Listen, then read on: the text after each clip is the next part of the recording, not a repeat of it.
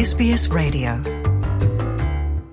Olá, Luciana. Olá, moçada da Austrália. O jornalista Juca Kifuri deu a informação nessa última sexta-feira.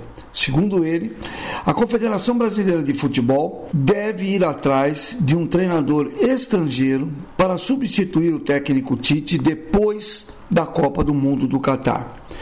A informação é de que como o Tite já não demonstra mais vontade de ficar na seleção, a CBF não quer chamar um técnico brasileiro, quer correr atrás de alguém de nível de Guardiola, enfim, alguém assim. E isso implicaria, inclusive, em tirar toda a comissão técnica e até o diretor de seleções, o que é o coordenador da seleção brasileira, que é o, o pentacampeão mundial, o Juninho Paulista.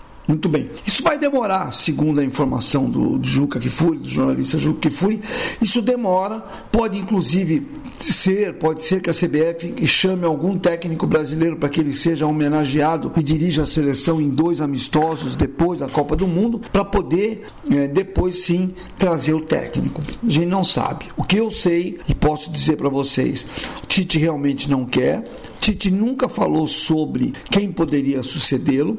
O Juninho Paulista não quer um técnico estrangeiro. Por ele, a ideia é trabalhar mais um treinador brasileiro, porque na história da seleção brasileira nunca tivemos um treinador estrangeiro dirigindo o time do Brasil e o Brasil é pentacampeão mundial, seleção, o país que mais ganhou o mundial, não deve estar tão errado assim. Mas enfim, o, na volta da Copa do Mundo, o Juninho Paulista e essa turma toda vai ter que conversar com a direção da CBF e aí vamos ver como fica. Mas isso é depois da Copa do Mundo no Catar. Porque antes a seleção brasileira tem uma tarefa muito legal, que não é só tentar conquistar o hexacampeonato, mas jogar de uma maneira que seja atraente, que mostre como é o futebol brasileiro. E aí eu vou dar para vocês algumas manchetes que foram que saíram nos jornais nessa última sexta-feira. Os jornais espanhóis, Marca diz que o time do Brasil se divertiu no amistoso contra a Gana. O AS abriu com uma foto do time do Brasil comemorando um gol e dizendo: Isto é Brasil. O jornal francês L'Equipe chamou a seleção brasileira de sedutora. E o New York Times, um colunista do New York Times, escreveu que ele foi lembrado de que o futebol, o futebol fica muito melhor quando o Brasil está bem em campo. Tudo isso por conta do primeiro tempo do amistoso entre Brasil e Gana, disputado em Le Havre, na França. O Brasil venceu por 3 a 0 jogando com uma formação altamente ofensiva, do meio para frente com Lucas Paquetá, Neymar, Rafinha, Vinícius Júnior e Richarlison. Quer dizer, o time jogou todo na frente, a expectativa e o medo era de que ninguém fosse marcar, e aí sobraria para o Casemiro ter que resolver tudo lá no meio de campo, volante, para ajudar a zaga que foi formada pelo Militão, jogando improvisado na lateral direito, o Marquinhos, o Thiago Silva e o Alex Telles, e o goleiro Alisson. Então, o que aconteceu no primeiro tempo dessa partida com Gana é que todos esses moleques, rapazes novos que estão jogando na seleção do meio para frente, se dedicaram, sufocaram o time de Gana, não deixaram o time de Gana sair jogando direito o jogo, o primeiro tempo inteiro, e depois foi fazendo gols. Primeiro gol marcado pelo zagueiro Marquinhos numa cobrança de escanteio do Neymar, depois um gol de Richarlison eh, também outra assistência do Neymar e o terceiro gol, um gol marcado pelo Richarlison, uma assistência do Vini Júnior. Então, o Brasil é, começa muito bem. O Richarlison fez dois gols. Segundo tempo, aí todo mundo trocou. O Brasil fez seis substituições. É, o Tite colocou o Matheus Cunha lá no ataque, o Anthony no lugar do Vinícius Júnior, o Rodrigo no lugar do Rafinha, colocou o Everton Ribeiro no lugar do Paquetá e foi testando. Inclusive fez o Bremer, zagueiro da, do, do, da Juventus da Itália, estrear em seleção. Saiu todo feliz, jogou direitinho no segundo tempo, mas já no segundo tempo o Brasil perdeu algumas chances, mas já não foi aquela coisa mágica do primeiro tempo. Na saída do jogo, o técnico Tite fez um elogio assim individual ao Richardson, o atacante que está agora no Tottenham. Segundo o Tite, ele cheira gol. Ele sabe como fazer gols, especialmente na seleção brasileira. Nos últimos cinco jogos dele pelo Brasil, ele fez seis gols. Ele está bem. E saiu, o Richardson saiu também na, na, nas entrevistas coletivas, disse que espera que o povo brasileiro acredite mais nele, porque ele está muito bem. Mas quem está muito bem, e é sobre ele que eu quero falar, é o Neymar. O Neymar teve uma conversa com Vinícius Júnior, Fabinho, Richarlison e Paquetá. Eles conversaram ainda no hotel em Le Havre e ele contou que pediu para esses jovens atacantes todo empenho na marcação, na saída de bola adversária, no meio de campo, para ajudar para que o time retomasse a bola mais rápido e pudesse fazer jogadas mais velozes de ataque. Os meninos corresponderam e o Neymar deu duas assistências nesse jogo. O Neymar saiu dizendo que quando ele está 100% fisicamente e feliz com o futebol, fica difícil para os adversários jogarem contra ele. Olha só, ele está apostando tudo para fazer dessa Copa do Mundo a grande Copa do Mundo da vida dele, se possível, com o título mundial, porque aí ele se consagra de uma vez, porque ele vem de três de, da Copa de 2014 em que ele sofreu ele vinha jogando razoavelmente bem com a seleção brasileira, mas aí ficou, foi alijado do jogo por uma pancada que ele levou nas costas na partida contra a Colômbia. Ele fraturou uma vértebra. Depois, em 2018, ele jogou sem condições ideais físicas na Rússia e agora ele quer jogar é, em 100%. Treinou muito no Paris Saint-Germain, já disputou nessa temporada 11 jogos pelo Paris Saint-Germain, marcou 11 gols e deu 8 assistências.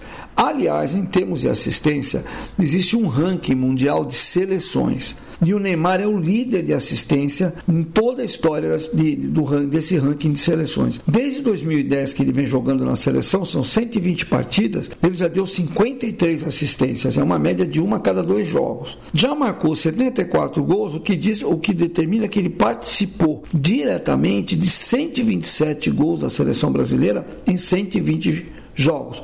Um ação a mais por jogo. No ranking de assistências desse ranking mundial, o segundo é o Messi da Argentina. Ele tem 48 assistências contra 53 do Neymar.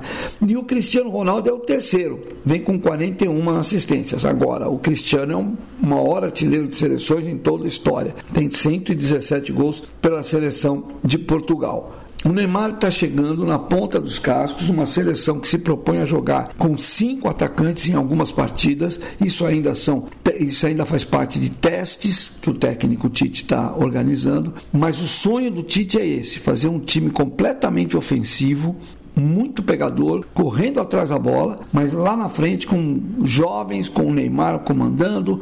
Enfim, se der certo, teremos uma seleção brasileira muito bacana para se acompanhar nessa Copa do mundo. O Brasil tem ainda mais um jogo, terça-feira, faz um amistoso em Paris contra a Tunísia, é, na última partida antes da Copa do Mundo. O time do Brasil foi todo dispensado depois do jogo contra a Gana, então nesse sábado a turma foi quase toda para Paris. O Paquetá, o Pedro e o Bruno Guimarães foram vistos na Disney, na Disney World lá de Paris, brincando nos brinquedos com família, levaram mulher, filho, tudo.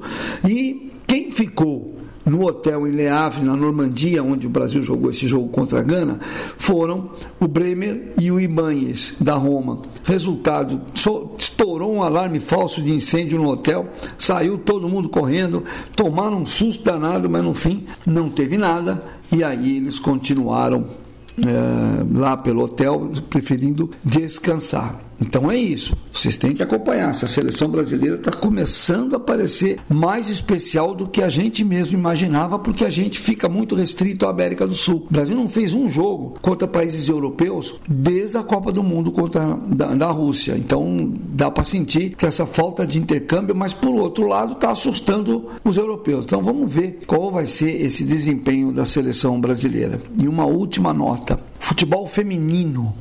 Nesse sábado, o Corinthians se sagrou tetracampeão brasileiro do Campeonato Brasileiro de Futebol Feminino. Jogou a última partida da decisão, mata-mata, contra o Internacional de Porto Alegre e venceu por 4 a 1 no seu estádio em São Paulo, o Neoquímica Arena. 40.100 pessoas no jogo, é o recorde de público de toda a história do futebol feminino. Nunca se, nunca se viu tanta gente, duas emissoras de televisão ao vivo, muita moral para o futebol feminino, que ainda tem que melhorar a seleção. Está longe a seleção feminina de ter o desempenho que já teve em, como na Olimpíada da Grécia, na Olimpíada de Pequim. Se tem um trabalho de público muito legal. Lembrando que na semana passada, no domingo passado, jogaram Internacional Internacional e Corinthians, um jogo de ida, terminou empatado 1 a 1 e tinham 36 mil pessoas no estádio. É bem bacana essa, esse crescimento do futebol feminino aqui no Brasil. Mas vamos aguardar o que está interessando mesmo. A Copa do Mundo que vem aí. Ano que vem tem Copa do Mundo feminina. Nova Zelândia e Austrália. Seleção brasileira vai renovada. Vamos ver como vai sair. Bom, eu volto semana que vem com mais notícias para vocês. De São Paulo para a SBS, Luciano Borges. Want to hear more stories like this? Listen on Apple Podcasts, Google Podcasts, Spotify, or wherever you get your podcasts from.